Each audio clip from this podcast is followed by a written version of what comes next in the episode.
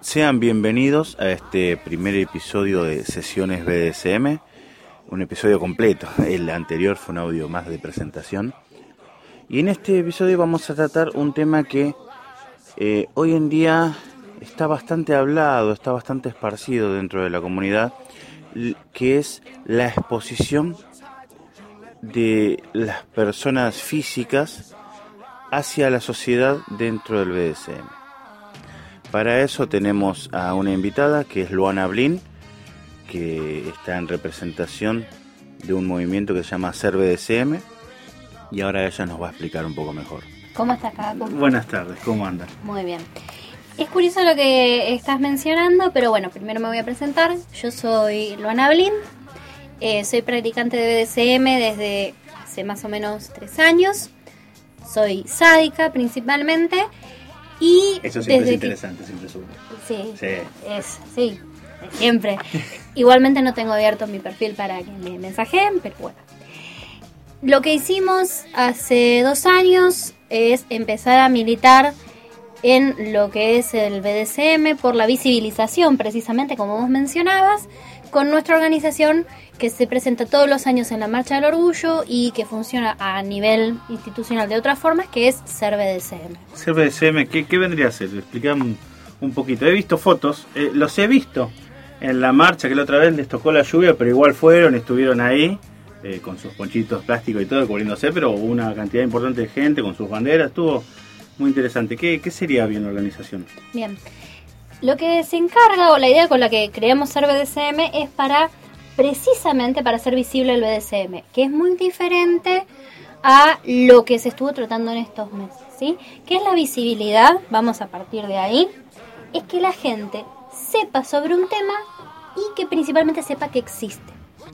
Mayormente la gente tiene que saber que algo existe por medio de información correcta. ¿Pero a, qué nivel de visibilidad estás hablando? Hablamos de nivel de visibilidad a que las personas sepan que el BDSM es una práctica sexual, que tengan conocimiento de que es una práctica sexual normal y que no es una patología o no es una nueva forma de violencia. Muchas veces se lo ve afuera y nos ha pasado, creo que a más de uno de lo que practicamos esto, es que vos comentás o se enteran algún pariente, algún amigo y te tildan enfermo. Exactamente. Directamente, o sea, no hay otra, no te otra palabra, te dicen. Exactamente, por eso nosotros en una sociedad tan estructurada, en especial con el argentino que se la da de abierto, pero siempre es muy cerrado, lo que queremos es precisamente informar que es el, eh, el BDSM, que no es algo patológico y que después no nos eh, acarree consecuencias. ¿sí? Sí, sí. Eso es principalmente la función de ser BDSM. Nosotros nos encargamos, eh, somos una organización bastante chiquitita, ¿no? Pero la idea... esa fue la razón por la cual lo empezaron. Es la razón por la cual lo empezamos y también porque pensábamos que necesitábamos cierta representación y necesitábamos también tener una organización que pensara en los aspectos más allá del placer y más allá del divertimento o inclusive del estilo de vida que nosotros llevamos. ¿En qué sentido lo decís? Bueno, por ejemplo, ¿nunca te pusiste a pensar por qué nosotros ocultamos nuestro estilo de vida más allá de porque la gente no sabe que... Es el, rechazo al desconocimiento más Exactamente, pero vos ponele, ponele en tu trabajo. ¿Cómo verían que vos aparezcan fotos de vos pegándole a una chica? Sí, igual pegar es una palabra bastante fuerte. bueno, pero yo pongo la palabra fuerte para que contextualices siempre el consenso. Cómo lo, Pero digo pegar porque es lo que el otro de afuera ve. Sí, sí, realmente el otro, El otro ve de afuera que estás ahorcando. Sí, las implicaciones morales siempre no, no juegan a favor nuestro, digamos. Exactamente. Entonces, si una persona no sabe qué es el BDSM, como pasa hoy por hoy, se piensa que las personas que lo practicamos son enfermitos, cuando en realidad los deseos sobre masoquismo son mucho más frecuentes de lo que nosotros pensamos. El señor Kraft, eh, eh, Kraft lo decía en uno de sus libros, es un libro bastante viejo, en donde se define lo que es el sadismo y masoquismo natural. Después vamos a dejar el, nombre del libro y el título en, Exactamente, la por si alguien lo quiere consultar. Perfecto. Bien. Creo que lo más importante es eso.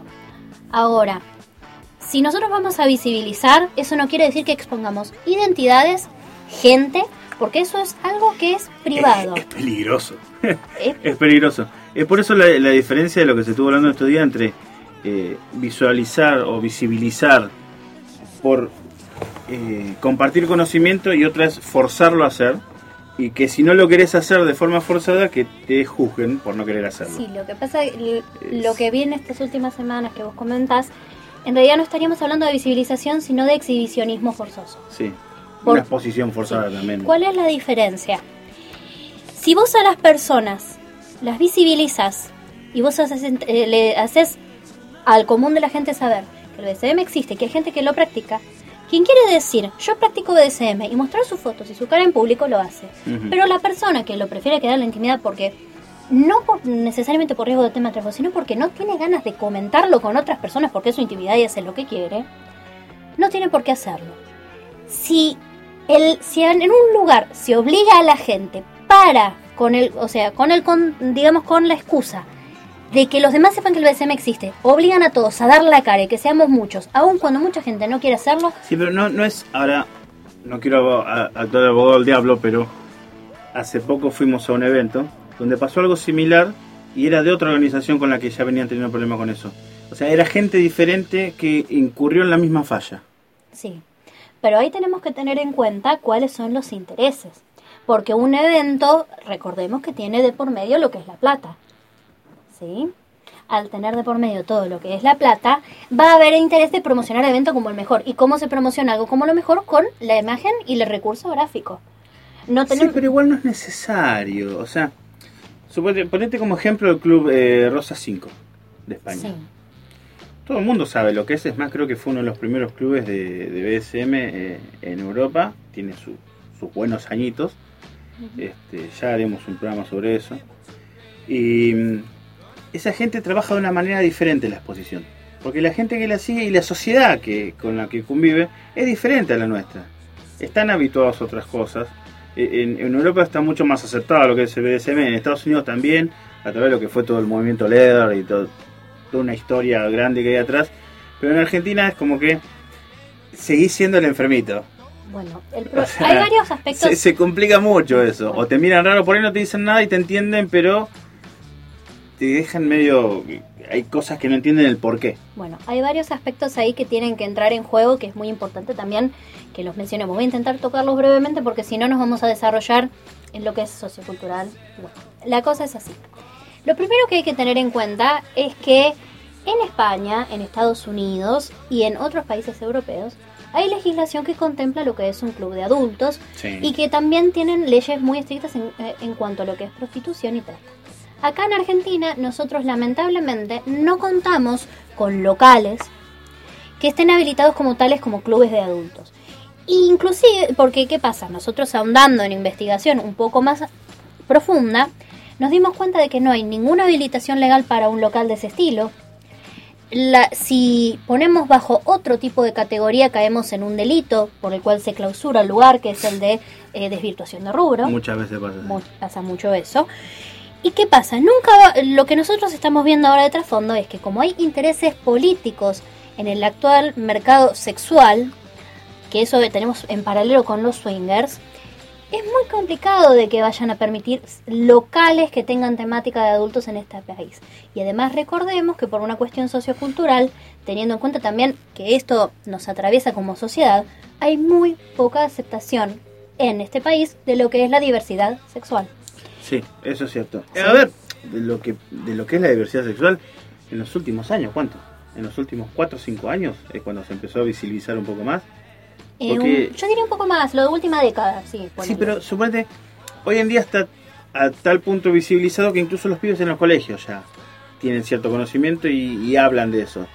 Eh, en la época que yo fui al colegio, o sea, hace 20 años atrás, no existía. Existía un movimiento gay que existía por atrás y era muy oscuro y los boliches eran medio que los miraban de costado, pero eh, el BDSM, si bien existía, este, casi ni, ni aparecía en ningún lado. Era muy de boca en boca. Claro, porque las, eh, primero que nada lo que son las actividades sadomasoquistas durante muchos años se fueron dando, eso igualmente yo hablo de lo que conocí en su momento, seguramente hay gente que lo vivió y que puede dar muchísimo más testimonio de eso. Se manejaban en, en, reuniones secretas, en, por medio de lo que era casillas postales al principio, después por grupos de Yahoo grupos y después fue después vino la creación de Mazmorra que contribuyó muchísimo a eh, en el 2006 a conglomerar todo eso. Una cosa que hay que agradecer a Mazmorra es la masividad que le dio dentro de la sociedad. Pero vea, pero pongamos masividad entre paréntesis. Masividad no quiere decir que eso sea aceptado. No, no, no, yo no estoy diciendo que sea aceptado. Yo estoy diciendo que uno, como practicante, por ahí te costaba un montón encontrar o un lugar donde ir a hacer algo o gente que hiciera algo. Y ahora dio la oportunidad esa de conocer mucha gente de una forma muy rápida. Exactamente. Este, después, bueno, hay un montón de círculos alternativos, un montón de círculos externos, porque el BDSM se hace en un montón de lugares, no en uno solo. Entonces, hay un montón de sitios donde por ahí no tienen la visibilidad ni el ni la empresa de atrás empujándolo de esa forma, pero eh, son cosas mucho más cerradas. Yo me acuerdo las primeras veces que, he sesionado así en, grupo, en, eventos, eran reuniones en una casa quinta con amigos.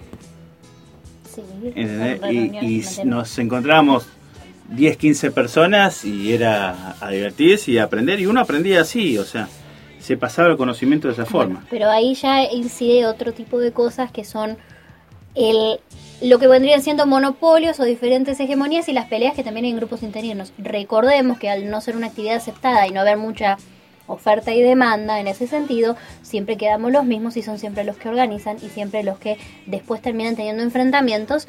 Y hoy por hoy, la gente que quiere practicar BDSM, porque eso también vos lo has visto, en la coyuntura actual, hoy por hoy no hay locales fijos BDSM, el último club BDSM, los clubes BDSM que quedaban cerraron. Es que es muy complicado, es, muy complicado, es complicado legalmente, a nivel social, mucho más. Igualmente hay que diferenciar dos cosas. Una es la situación de los practicantes BDSM a nivel grupal, que no hay espacios donde practicar porque hay una guerra de egos y que está todo complicado. Sí, pero más, allá de eso, más allá de eso, es complicado encontrar un lugar habilitado, que no tengas problemas, que puedas hacer las cosas tranquilo, que tenga el mobiliario, que puedas ir y que la gente que esté en ese lugar, sea de la comunidad o los que no sean de la comunidad y que van a aprender, que sean respetuosos antes era respetuoso más la gente. Cuando se prendía alguno que iba a arrancar, o sea, lo digo en mi, punto de vista, ¿no? En, lo que, en mi experiencia.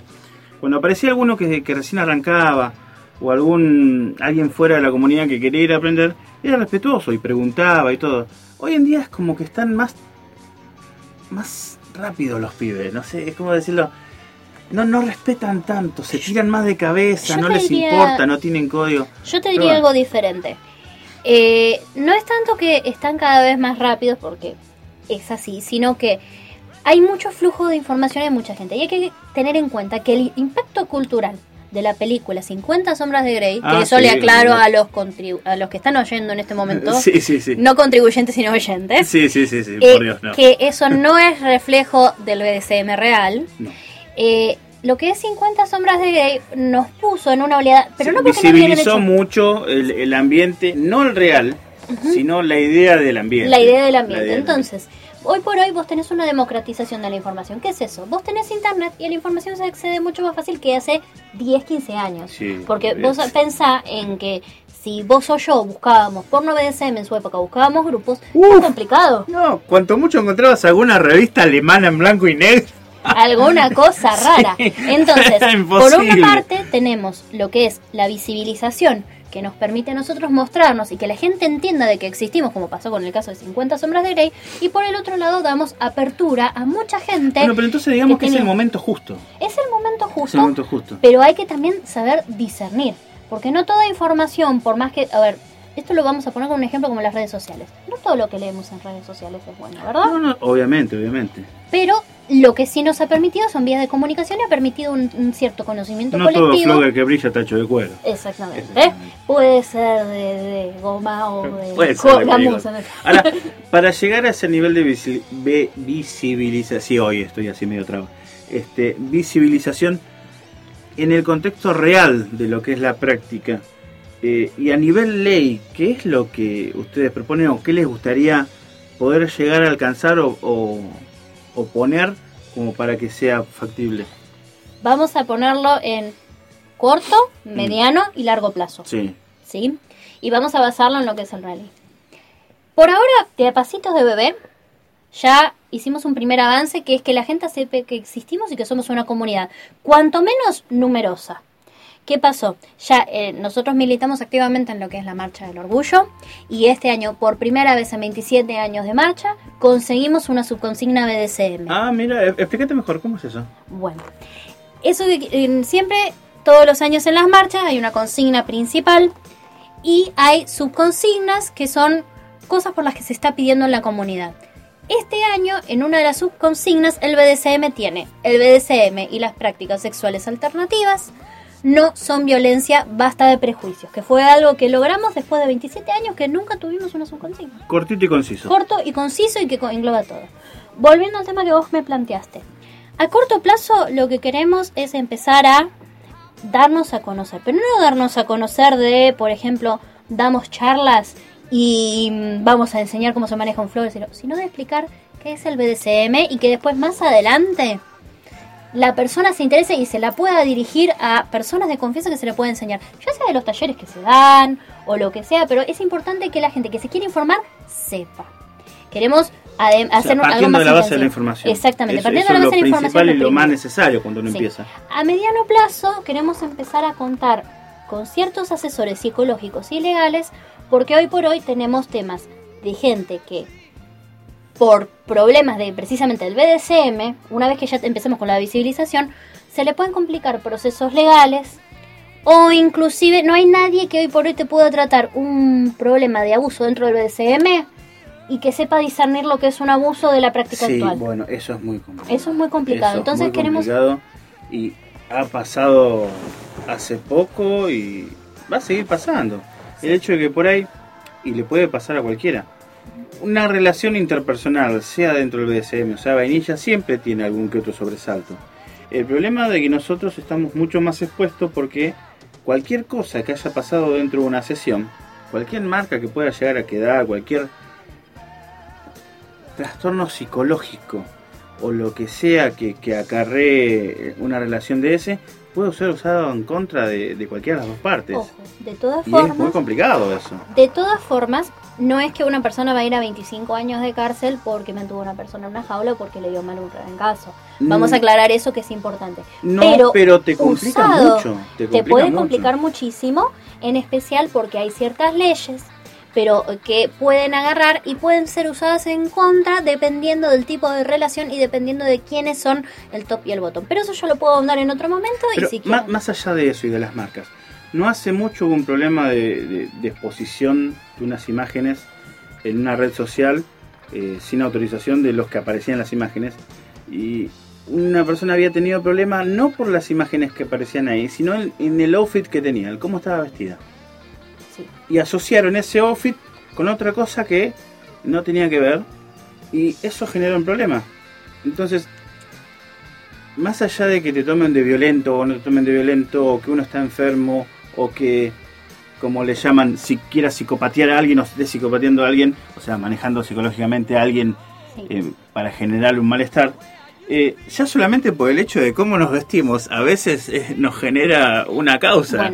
Por eso necesitamos también empezar a hablar con personas que sean abogados a los que uno puede referirse, porque ¿qué pasa? Cada uno de esos temas puede generar problemas en lo penal, en lo civil, en lo comercial, que son, el BDSM puede tener problemas de todos lados. Por ejemplo, no es lo mismo una persona que la despiden por ser docente porque practica BDSM a una persona que le usaron su imagen sin permiso en un evento y la expusieron en una red social, que es el evento que están diciendo. Entonces, necesitamos un abogado o abogados que sepan cómo es el tema y qué es lo que se tiene que hacer. Lo mismo pasa con los psicólogos. Si bien yo sé de buena fe que hay muchos psicólogos que son muy comprensivos con el tema de las sexualidades alternativas, necesitamos gente que uno pueda dar un listado de personas o de referentes o de de especialistas que permitan a las personas resolver también algunas cosas, pero no simplemente de apoyo psicológico post-trauma, sino por ejemplo hay gente que hoy por hoy hablas en los eventos y se sienten incómodas con ciertas prácticas o se sienten incómodos de vivir su estilo de vida, o que necesitan ayuda en ciertas cosas, porque ese tipo de counseling no se puede dar. Es, ese claro, bueno, esa es otra cosa que estamos hablando, sobre el consenso de la exposición. Muchas veces el consenso de la exposición bueno, la mayoría de las veces está interactuando entre dos o más partes. Pero también pasa que uno mismo tenga su autoconsenso sobre la exposición. Y que quieras poder llegar un poco más y que no puedas porque la sociedad te restringe a hacerlo. Bueno. O en el, en el ambiente en el que estás, o en el trabajo, o tu familia, o tenés hijos y vas a tener un problema, o un montón de cosas. Bueno. Uno se restringe y esa restricción termina siendo mala al final de cuentas. Bueno, el tema con la restricción es que lamentablemente, como veníamos diciendo antes, la sociedad no está abierta a asumir que hay que el sadomasoquismo o el BDSM, vamos a hablarlo propiamente, mm. es algo sano y que siempre que sea consensuado es algo bueno entre las dos o más partes que, se, que sean. ¿Qué pasa? Vos te tenés que restringir por cuidar tu puesto de trabajo, por hacerse las cosas, eso se tendría que anular a largo plazo, que son los términos a largo plazo, cuando ya esté aceptado en sociedad y nosotros ya podamos pedir cosas legales, como por ejemplo la habilitación, pero eso lleva mucho trabajo porque hay que poner... ¿En qué sentido? Habilitación, por ejemplo, si uno pone un rubro para clubes de adultos, no solamente en el BDSM, sino para los swingers o inclusive los mismos espacios para trabajadoras sexuales, uno podría es mucho más complejo que esto, yo lo estoy simplificando mucho, que lleva mucho más matices e inclusive lleva una serie de políticas y de cosas, de temas secundarios que por eso son problemáticos en este país. Pero a largo plazo estamos hablando de largo plazo, de varios años, que hay que irlo trabajando. Y además tengamos en cuenta de que una sociedad, para que cambie y acepte las cosas, puede tardar décadas. Sí, sí, sí. Veintena de años. Entonces, imaginemos, como vos decías, imagínate el tema de la homosexualidad, cómo pasó hacer algo rotundamente ignorado por la sociedad, no ignorado, pero bastante discriminado, a en esta última década tener mucha relevancia. Discriminado y condenado. Sí, exactamente. ¿Cuánta gente se ha quedado sin trabajo, fue echada de la casa, ha quedado sola solamente por el hecho y de sigue pasando, sí. Y sigue pasando. Vos imaginate en esta situación, en el BDSM a vos te pueden despedir, sí, te pueden despedir de tu puesto de trabajo, infundadamente. Al docente ya directamente cualquier cosa sexual lo despide. Imagínate un docente de muy complicado. Sí, en un juicio de divorcio, eso sí te lo puedo decir. Si vos estás peleando por la tenencia de hijos menores de edad, eso te puede generar un problema muy grande. Muy, muy grande. ¿Por qué? Porque te pueden aducir con las leyes que están ahora y cómo se van compaginando que no están mal las leyes de ahora relacionadas a eso de que vos golpeas a tus chicos son precauciones que hay que tener, pero también si no se sabe lo que es el consenso, lo que es el BDSM, vos por ejemplo, si sos practicante de BDSM, obviamente por más que vos no le vayas a poner un dedo encima, sos culpable de presunción. Sos culpable de presunción. Entonces, es muy importante también tener entre pinzas porque es un trabajo muy fino y muy delicado. ¿Sí? Entonces, siempre hay que tener en cuenta de que lo que nosotros estamos haciendo no es para vulnerar otras leyes que protejan a otros derechos. Claro, ustedes lo que quieren es un cambio en la ley para generar espacios posibles para que ciertas prácticas puedan ser realizadas en un local. En un local de una manera segura y tranquila. Exactamente. Yo te diría en cosas más utópicas, como por ejemplo de que se incluya la figura del consenso como algo legal en el, para que se pueda aceptar legalmente lo que es el BDSM, pero ¿qué pasa? No podemos hacer eso teniendo el contexto actual de violencia de género, de trata de blancas, que nos impediría a nosotros pedir algo así porque sería negligir todo lo que está pasando y que sería un problema porque ya, o sea, sería, ideal que un contrato de ese algún día tenga una figura legal. El problema es que un contrato de ese nunca va a poder tener una figura legal porque hay muchas cosas de las que se piden ahí que son ilegales. Por ejemplo, si vos si vos pidieras de que la sumisa va a tener que estar encerrada 24 horas al día eso, Eso no lo puedes legalizar nunca, porque un contrato entre partes, eso ya nos estamos metiendo en terreno legal, un contrato entre partes tiene que obedecer ciertas leyes que existen hoy por hoy en el Código Civil y Comercial, ¿sí? Ahora, pero, por ejemplo, ver que haya un rubro, que sea club de adultos, que tenga ciertas restricciones y que se diga, por ejemplo, que quizás, y esto quizás no le va a gustar a la mayoría de la gente, que no se permite tener relaciones sexuales en el establecimiento, pero que se permita tener, eh, se permita sesionar o se permita hacer exposiciones de desnudez sin generar ningún tipo de problema, es algo que es, eh, es algo muy diferente, ¿sí? Y es algo que nos permitiría a nosotros hoy por hoy tener espacios seguros y que en Capital Federal que alguien no levante un tubazo porque se le dio la gana hacerlo y nos suspendan un evento o no nos permitan ejercer. O que, por ejemplo, podemos... O que quedemos todos presos porque sí. Exactamente. Y ahí sí tenemos un verdadero problema de exhibición. Porque imagínate si a vos te hacen una causa sumaria por haber estado detenido, por haberte encontrado en un club que ni siquiera te lo van a detallar. Te van a detallar en actividades sospechosas. no hablo español. Sí, y eso... Y eso yo te digo que es una manchita linda, que después podés sacarla o no, pero queda como una manchita linda. Y ni hablar de las personas que ni siquiera tienen blanqueada la situación en su casa cómo dan la explicación de que están en una comisaría, por ejemplo. Entonces, estamos hablando de un contexto muy grande, de ciertas cositas chiquitas que van sumando algo grande. Pero ¿qué pasa? Insisto de nuevo, no se puede visibilizar el BDSM en contra de lo que desea la gente. ¿Y qué es lo que desea la gente? Hay gente que desea permanecer en el anonimato, que le está re de acuerdo con que nosotros hablemos de que el BDSM existe, de que estamos, de que existimos, pero que no quieren mostrar su cara al fin y al cabo por lo que se les canta. Entonces ser BDSM lo que llama es a visibilizar las prácticas, el rol y lo que significa el BDSM como comunidad y como eh, en la intimidad, pero no las caras, no las personas en sí, Exactamente. sino el concepto de lo que, vamos a representa. Poner, vamos a poner un ejemplo claro. Hay gente que tiene fetichismo de pies. Sí. Vos le estás comentando a cada persona, o vamos a poner un ejemplo aún más claro. Ponele que a vos te gusta hacerlo. Eh, o sea, a vos te gusta hacerlo en cuatro patas. Sí. ¿Sí? ¿Vos le estás diciendo a cada persona que conoces que, haces, que tenés sexo en cuatro patas que es lo que más te gusta? ¿En tu casa, en tu familia, en todo? No, ahora no.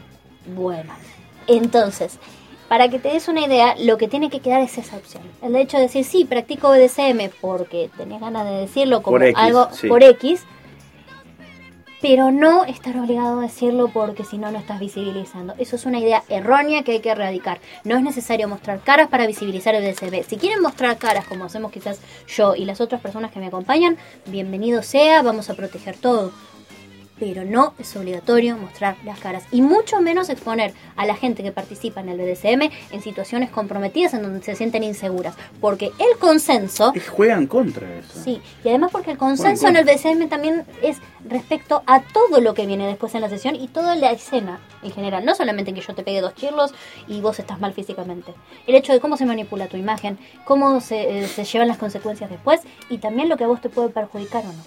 Sí, o sea, también se mencionó muchas veces el sadomasoquismo y los chill. No necesariamente en el BDSM hay contacto físico. Exactamente.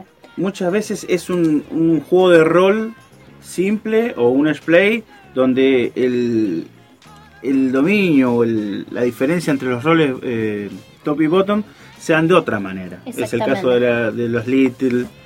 Eh, Pero eh, vos andas a justificar a alguien hoy por hoy de que está llevando un chupete, está vestido de, nena con otra persona. o una persona que está sirviendo de mueble a otra. Claro. Sin hablar de impacto físico. O una persona que está en pelotas y que... un exhibicionista. Claro, un exhibicionista. Conocemos varios exhibicionistas. Un saludo, muchachos. Saludos a... Entonces, es muy importante que se entienda de que no toda la gente tiene esa capacidad de exteriorizar las cosas y que inclusive, por más que estuviera recontra visible el BDSM, hay gente que no quiere que se sepa. Sí, totalmente, totalmente. Porque nadie está ventilando su vida íntima todo el tiempo.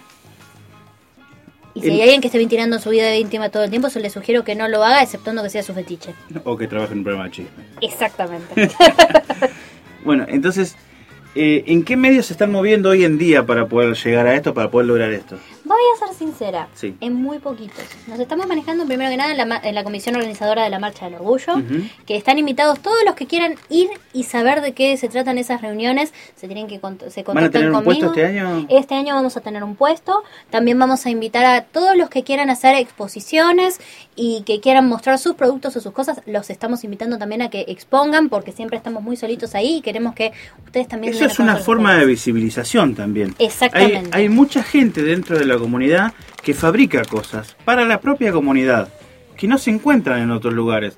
A ver, a vos te gustan las bicicletas, vas a cualquier bicicletería y compras. Si a vos te gusta eh, spankear, no compras una pagaleta en cualquier lado. Exactamente. ¿Eh? Entonces, eso también está bueno como parte de visibilización para demostrar que dentro de la comunidad también hay eh, otro tipo de proceso, que es el proceso creativo, es el proceso de ayudar al otro. Es el proceso de, de, escuchar, de artesanos, totalmente, sí, sí, Exactamente. Lo que nosotros no aceptamos en ser BDSM es gente que venga a decir el BDSM se practica así. Porque cada persona... Que no hay un BDSM, se practica así. Lo que sí tiene en común y que lo que siempre eh, hacemos es que siempre tiene que estar regirse por los protocolos de seguridad, ya sea SSC o cualquiera, el RAC, el pero siempre tiene que estar Ya vamos a tener un programa sobre eso porque es, es bastante amplio, bastante extenso. Nosotros no abogamos por, y eso también quiero que quede muy claro, que nosotros no abogamos por el BDSM protocolar o el BDSM Kingster. Nosotros consideramos que toda la gente que practica BDSM, de la forma que sea, en el momento que sea, que lo practique 24-7 o que lo practique solamente cuando tiene sexo, esa persona lo único que tiene que tener es que sea sano, seguro, consensuado o que en realidad esté consensuado en general porque el protocolo depende de cada uno o de todos los que estén involucrados. Sí. Entonces, eh, ¿cuál era la, lo que era lo que me estabas diciendo? Que nos fuimos ¿En qué medio se estaba moviendo para ¿En qué medio se estaba moviendo? Bueno, nos estamos moviendo por la, marcha, como les dije.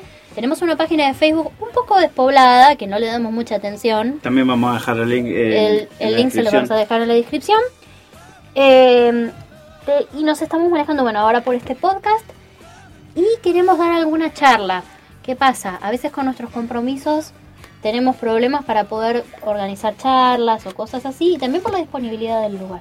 Pero seguramente en estos días estaremos haciendo una charla para explicar más o menos lo que es ser BDSM y para explicar también que me parece muy importante lo que hoy mencionaste, la diferencia entre visibilizar y exponer. ¿Sí? Eso es, muy, importante. Quizás vamos a hacer algún tallercito y quizás el año que viene ya empecemos a tener charlas mensuales o bimensuales para la gente que... Estaría bueno, ¿tienen algún mail para poder realizar consultas? No, pero por la página pueden por la página pueden escribirnos y ahora con me diste esa sugerencia quizás lo podemos hacer. Tenemos una página. Prontamente el mail de CBDC. Tenemos una página que, que está hecha en WordPress, pero si querés te paso también que lo pueden visitar. Y queremos empezar a movernos un poco más. Lo que pasa es que eh, es complicado, porque la gente normalmente no es que está pensando en militancia BDSM. La gente normalmente piensa en el BDSM en es una práctica sexual y ya. Pero de a poco vamos sumando numeritos, gente que se acerca, gente que nos habla. Y somos un par de piojitos o gatos locos, pero estamos. El año pasado éramos 30 personas marchando y fuimos 30 personas marchando. Sí, vi las fotos. Vi las fotos, estuvo bueno. Sí. Y tenemos la misma bandera, la bandera la mandamos a hacer con sangre, sudor y eh, lágrimas nuestro. La, ¿Este año en qué fecha es? Este año es el 17 de noviembre la marcha. Va a ser un sábado. Eh, como siempre. Pero el sentido va a ser eh, va a ser diferente, va a ir de Congreso a Plaza de Mayo, la marcha.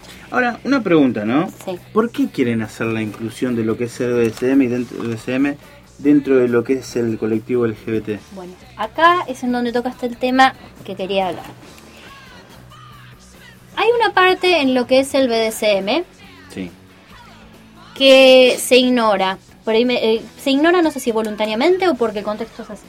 Por un lado, es que el BDSM tiene origen en la comunidad leather y en la comunidad gay. Sí. Al principio el BDSM era exclusivo de la comunidad gay y solamente lo podían practicar hombres homosexuales. Se fue diversificando con el tiempo. Y hoy por hoy los heterosexuales, los bisexuales, las mujeres, eh, los trans, trans, pueden practicarlo. ¿Sí? cualquiera que, tenga ganas de hacerlo. Cualquiera que tenga ganas lo puede hacer. Sin importar condición ni, ni cómo se autopercibe. Lo otro que es importante es que hay mucha gente que practica BDSM y hoy por hoy no hay un espacio que sea diverso.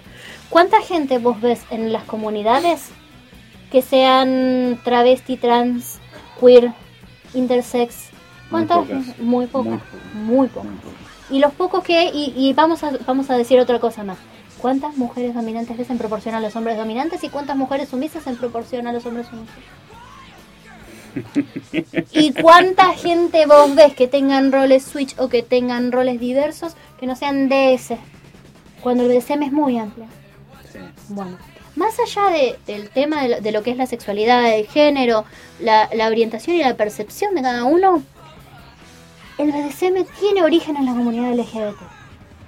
Entonces, no solamente estamos abrazando la idea de un BDSM que sea solamente para los que ya estamos y que estamos en las comunidades públicas, sino que también, que también se cree un espacio diverso.